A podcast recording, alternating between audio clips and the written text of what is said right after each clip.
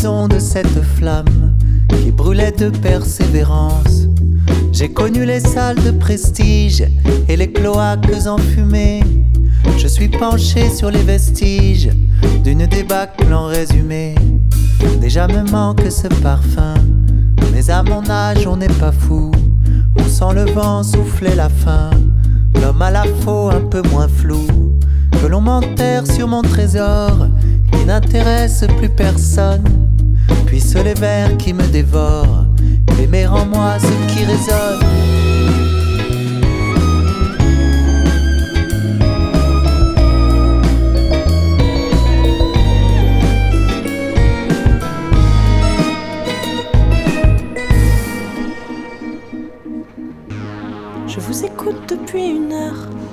dans le couloir de ce métro. Votre musique sur mon humeur le pouvoir de semer le trou.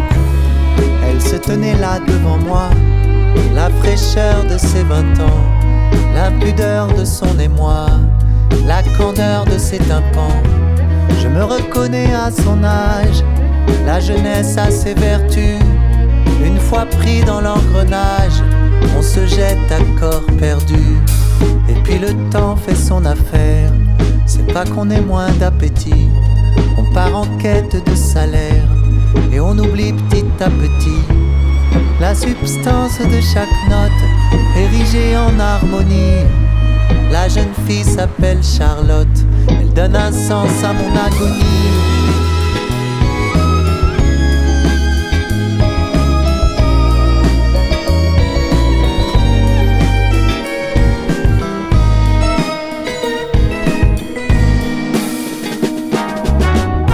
Charlotte, s'il vous plaît, s'il vous plaît, attendez-moi. Vous voyant vous éloigner, il m'est venu une idée un peu folle. Accepteriez-vous mon violon italien en offrande Pour qu'il soit entre de bonnes mains et qu'il résonne encore longtemps? Je n'en aurai plus usage. Là où je vais, il n'ira pas. Et je suis certain qu'à travers vous, il gardera toute son aura. Je vous passe le flambeau même si je ne vous connais pas. Car je sens en vous quelque chose de spécial.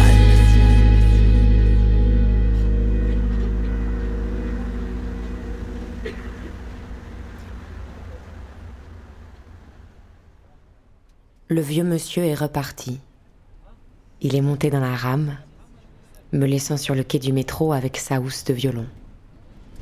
L'échange fut tellement bref que je ne l'ai même pas remercié. J'essaie de me remémorer ce qui vient de se passer. D'abord, un musicien extraordinaire, qui m'électrise, qui me fait oublier le temps et le fil de ma journée, au point de louper une heure de cours sans m'en rendre compte. Quel son, quelle intensité dans chaque note, et quel instrument exceptionnel. Naturellement, une fois son récital terminé, au milieu d'une foule indifférente, j'ai voulu lui exprimer mon admiration. Trois mots échangés. Guerre plus. Mais instantanément, s'est établie une connexion rare avec cet homme au regard d'enfant, qui aurait pu être mon grand-père. Ensuite, je tourne les talons et me dirige vers la sortie, le laissant ramasser ses affaires. Mais au bout de quelques pas, je l'entends qui m'interpelle. Il m'explique très brièvement qu'il doit partir quelque part où il ne pourra pas prendre son violon. Il souhaite me le donner parce qu'il ressent en moi quelque chose de spécial. Il me passe le flambeau, à la simple condition que je le fasse résonner encore et encore. Puis il disparaît, ou plutôt, il s'évapore était-ce un rêve? Entre les mains, un violon que je n'ai jamais touché, dissimulé dans sa boîte comme l'objet d'un larcin. Le violon, ça signifie beaucoup pour moi. Je ne dirais pas que c'est toute ma vie, car ma vie est faite de bien d'autres choses, mais C'est un exutoire formidable qui m'accompagne depuis toujours. En quelque sorte, l'instrument me permet d'extérioriser tout ce qui fait le reste de ma vie. La suite de cette journée se déroule dans l'attente du retour à la maison. Quelques heures de cours et de discussions inintéressantes avec quelques camarades. Dans mes déplacements, je le tiens tout contre moi, comme un nouveau-né. J'ai peur qu'on me bouscule. Alors je m'écarte des gens qui m'approchent de trop près. Une fois la porte de mon studio refermée, je peux enfin me consacrer à lui. Je le pose sur la table basse et me débarrasse du reste de mes affaires, avant d'aller dans la salle de bain me laver soigneusement les mains. Puis je m'assois sur le canapé et fais coulisser très doucement la fermeture éclair de la housse. Des boutons pression maintiennent le tout fermé. Une fois défait, je bascule la moitié supérieure du contenant et fais glisser le tissu protecteur. Le premier coup d'œil provoque une sensation intense comparable à celle que l'on éprouve en apercevant un être cher. Il est encore plus beau que dans mon souvenir. Avec ce vernis aux teintes carmin, me vient à l'esprit l'image d'un rouge-gorge. Ce sera mon rouge-gorge.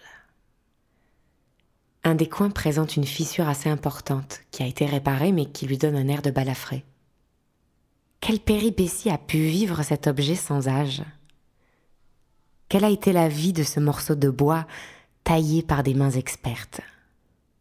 Je le prends d'une main et de l'autre m'empare de l'archet qui l'accompagne. Le poids des deux est remarquablement équilibré et se complète à merveille. Je ne résiste pas à l'envie d'émettre un son, malgré l'heure et l'état de mes relations avec les voisins, qui ne sont pas très mélomanes.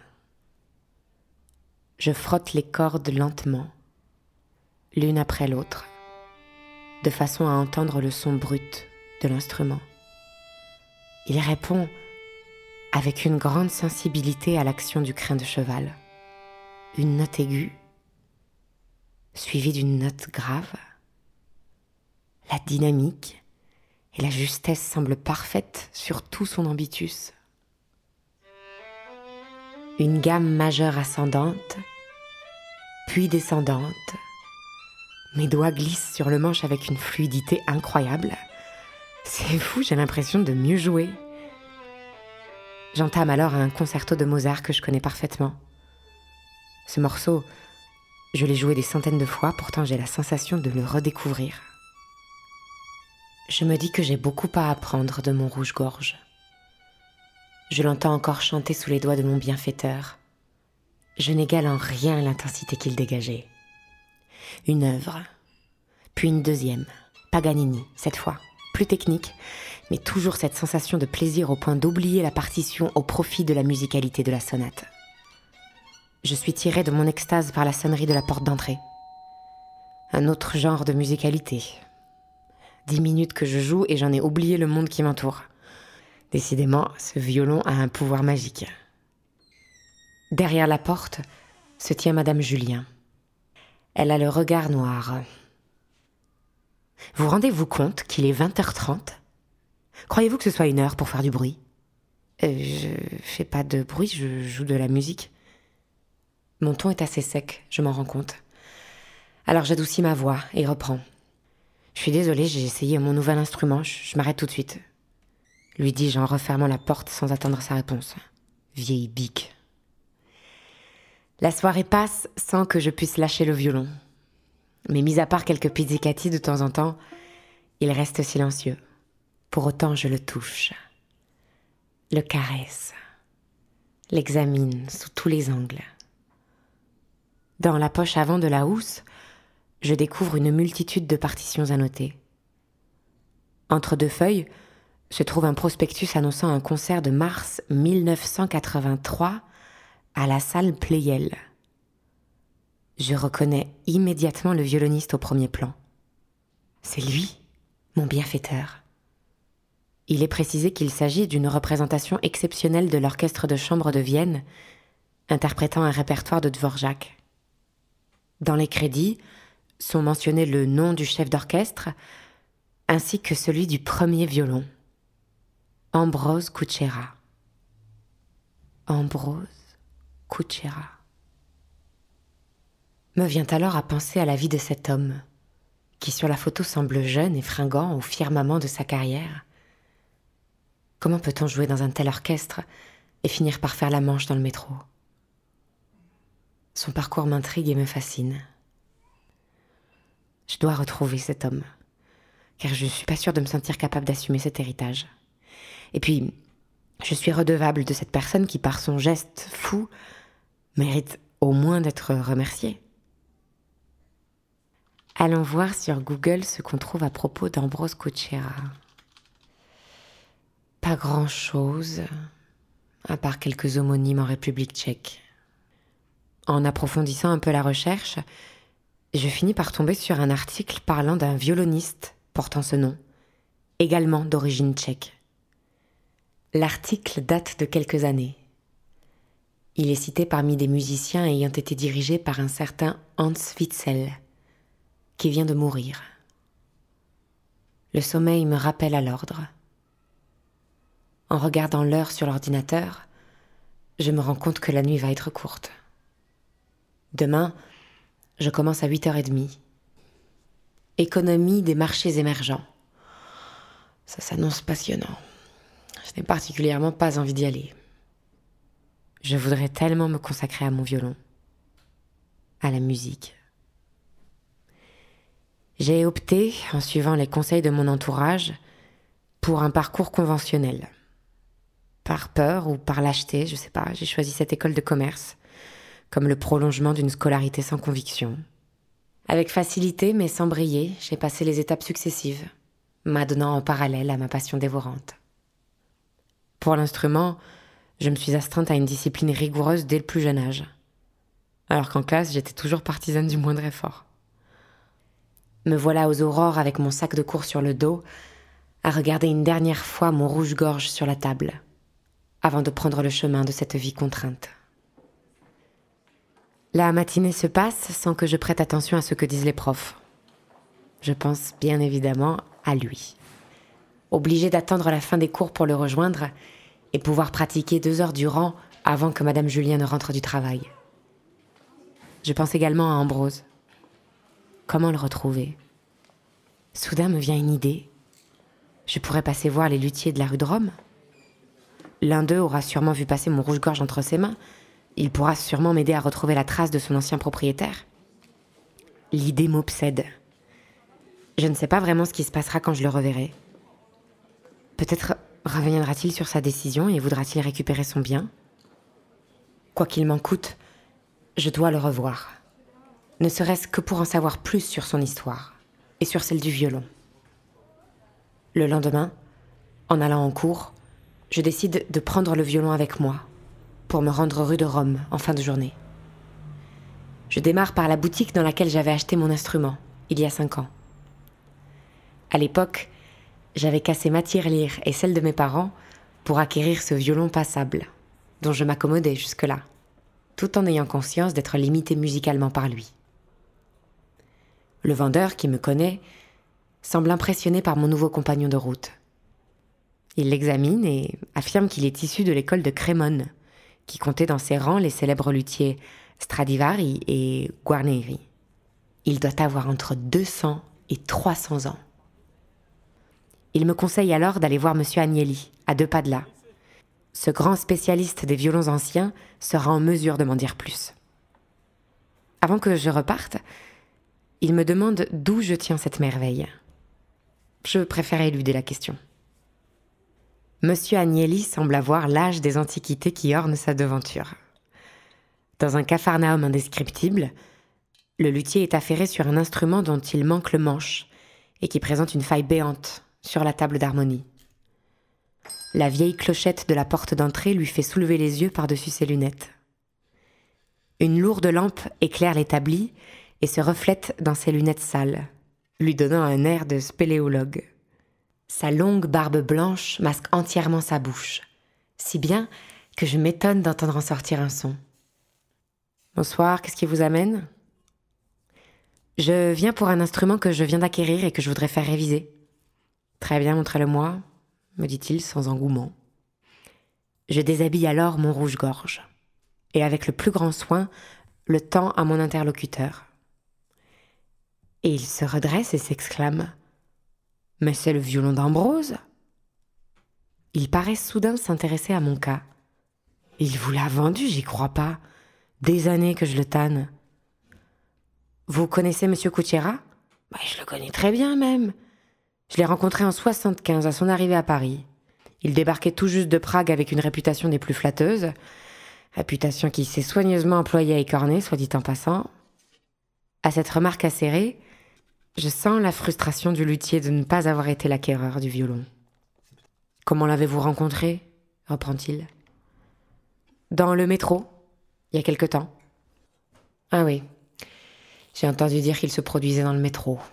Quelle tristesse. Tout en me posant des questions, il ne cesse de faire tourner l'objet sous la lumière, admirant chaque nervure du bois, sublimée par le vernis somptueux. Combien vous l'a-t-il vendu, si c'est pas indiscret? J'avais pas prévu cette question. Je connaissais le prix de mon violon, mais j'étais incapable d'estimer celui d'une telle pièce. Vingt-cinq mille bredouillai-je? Je vous en donne quarante. Pardon? Je vous le rachète. Quarante mille euros. Le spécialiste des violons anciens à Paris est prêt à dépenser quarante mille euros sans réfléchir Je me demande bien la somme réelle que peut valoir mon rouge-gorge. Sans attendre de réponse de ma part, il a une attitude qui laisse à penser que l'affaire est conclue. Le violon n'est pas à vendre, lui dis-je avec un sourire. Cinquante mille, et on n'en parle plus.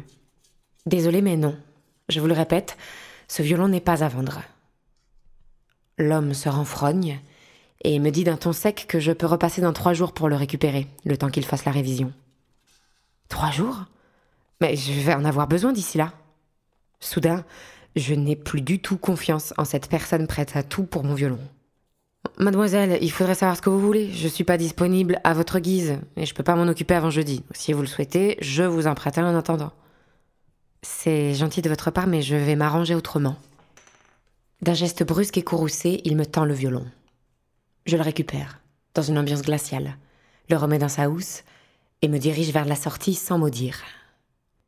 Il fait mine de se replonger dans l'instrument convalescent sur son établi, non sans grommeler à travers sa barbe.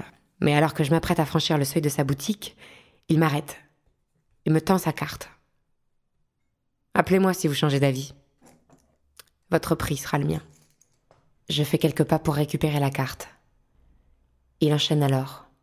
Vous avez un contact? Je n'eus malheureusement pas le réflexe de lui donner un faux numéro. En sortant, j'ai les mains moites.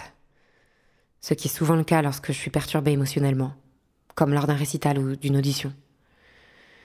Qui plus est, j'en ai oublié le motif de ma visite. Je n'ai toujours aucun moyen de retrouver la trace de mon musicien. L'expérience que je viens de vivre me fait comprendre qu'il ne faut pas trop compter sur la rue de Rome. Mais comment faire? Par ailleurs, la valeur de ce violon dépasse largement ce à quoi je m'attendais. Au fil des jours, cette histoire est de plus en plus déroutante. L'instrument bouleverse le cours de ma vie une relation s'installe. Relation intense, basée sur une attirance physique très forte. Je me lève le matin dans le seul but de l'étreindre et de le faire résonner le plus possible. En me calant sur les horaires de Madame Julien, je peux en profiter au maximum. Une semaine que je n'ai pas été en cours. C'est comme si mon idylle me dispensait de cette scolarité dénuée de sens le samedi 17 mars, vers midi, tandis que je suis attablée devant une soupe, à potasser une partition, je reçois un appel. Bonjour, Lucas Agnelli au téléphone. Euh, bonjour. Voilà, je vais pas tourner autour du pot, je suis ici avec la fille de Monsieur Cochera qui souhaite récupérer ce qui lui appartient. Ouch. Le coup est dur. Que répondre? Comment ça, ce qui lui appartient? Le violon dont, il est sûrement question m'a été donné par Monsieur Kuchera. Cela ne la concerne pas. Ah, mais voilà qui est intéressant. Ambrose vous aurait donné un instrument d'une valeur de plusieurs centaines de milliers d'euros. C'est bien ce que je pensais, vous l'avez pas acheté Pourquoi m'avez-vous menti? Je. je... Vous n'avez rien à ajouter. Alors voilà ce qui va se passer. Vous allez prendre le violon et vous rendre à la boutique dans les plus brefs délais. Et excusez-moi, mais pourquoi est-ce que je me plierais à cette demande?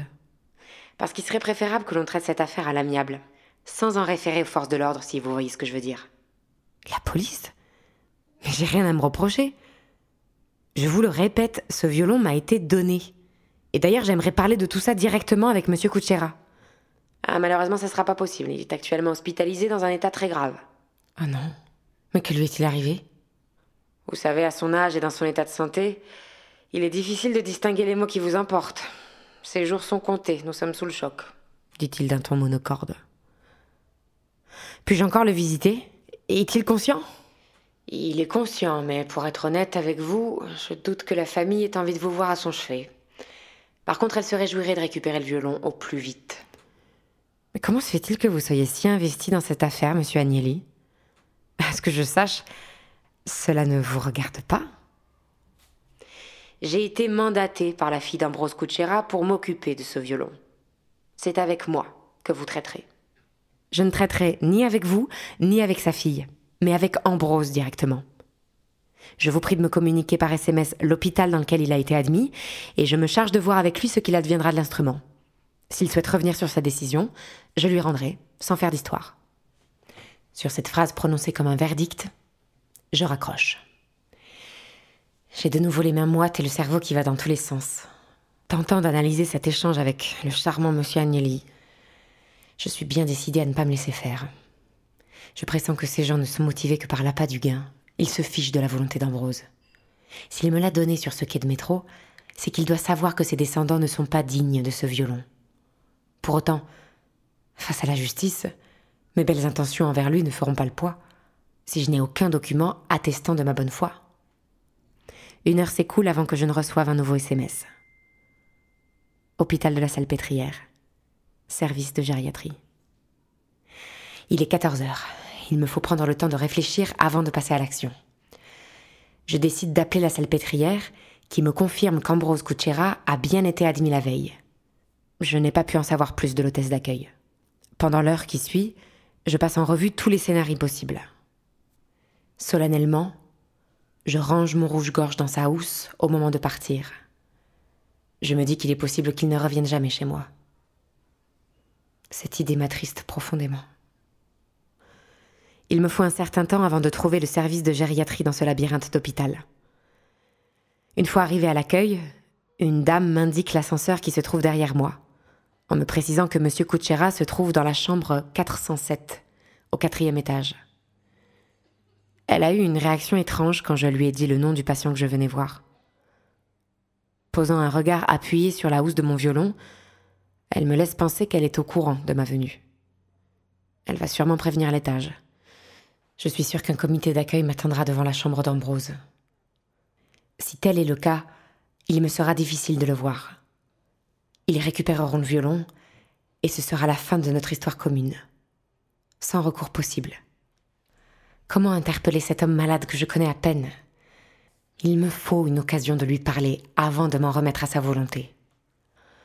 Dans l'ascenseur, je sors mon rouge-gorge de sa housse, l'accorde brièvement et replace la housse vide dans mon dos. La porte de l'ascenseur s'ouvre au quatrième étage.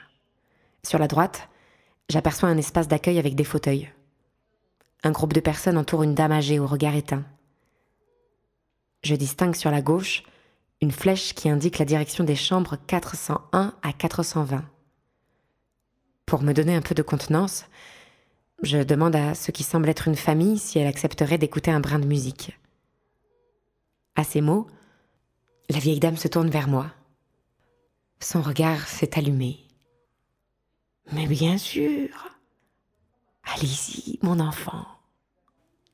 Je place l'instrument dans le creux de mon cou, prends une grande respiration et entame le concerto numéro 5 pour violon de Wolfgang Amadeus Mozart. Sa mélodie enjouée me semble tout à fait de circonstance. Dans l'acoustique feutrée de la pièce, je donne une interprétation tout en nuances, de manière à laisser de la place au son du violon. Rapidement, des personnes affluent de tout le service. Malades, familles et personnel, tous semblent apprécier ce moment musical inattendu. Soudain, j'aperçois M. Agnelli, accompagné d'une dame que j'identifie comme étant la fille d'Ambrose et d'un homme assez corpulent, vêtu d'un blouson noir lui donnant l'apparence d'un agent de sécurité. Les trois se mêlent à l'audience qui compte maintenant une quinzaine de personnes. On dispose des fauteuils supplémentaires pour assister au récital. Face à la scène, le luthier et ses complices semblent embarrassés. Pour ne pas envenimer la situation, j'évite de croiser leurs regards. Une salve d'applaudissements accompagne la fin de la sonate. S'entraîner, je prends une nouvelle respiration et j'entame la sarabande en ré mineur de Johann Sebastian Bach, que j'ai travaillé toute la semaine. S'il s'agit là de ma dernière occasion de jouer de cet instrument exceptionnel, je veux le faire pour de vrai. Cette fois, l'intensité de mon jeu est tout autre. Je ne cherche en rien à ménager mon auditoire. Une fois encore, le pouvoir du rouge-gorge me fait quitter mon corps et oublier l'enjeu de cette situation insolite. Vers la fin du morceau, alors que je me suis complètement abandonnée, je distingue des chuchotements dans le coin de M. Agnelli. Tout en achevant la sonate, je lève les yeux en leur direction. À la vue de ce qui se trame, il me faut beaucoup de détachement pour ne pas écorcher la fin de l'œuvre. Au bout du couloir, Ambrose, arrimé à un déambulateur, se traîne vers nous. L'effort qu'il semble faire n'affecte en rien le bonheur qui se lit sur son visage. Pourtant, sa fille et l'homme en noir s'empressent de lui intimer de faire demi-tour, lui précisant que le docteur lui avait interdit de se lever. Mais le vieil homme n'a que faire de ce que lui dit sa fille. Il poursuit son chemin jusqu'à un fauteuil laissé libre par un jeune homme. D'un regard noir, il fait cesser les remontrances de sa fille, qu'on le laisse écouter son violon en paix. Une dernière fois. Je finis alors mon récital sur une note tenue. Une note éternelle. Plongée dans les yeux clairs du vieil homme qui ne retient pas ses larmes.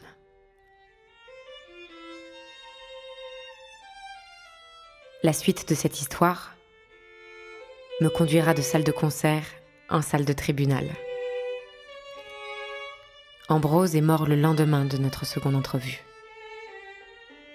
Il avait pris soin de rédiger une lettre précisant que le violon me revenait de droit, à la condition que je lui permette de raisonner dans les meilleures conditions.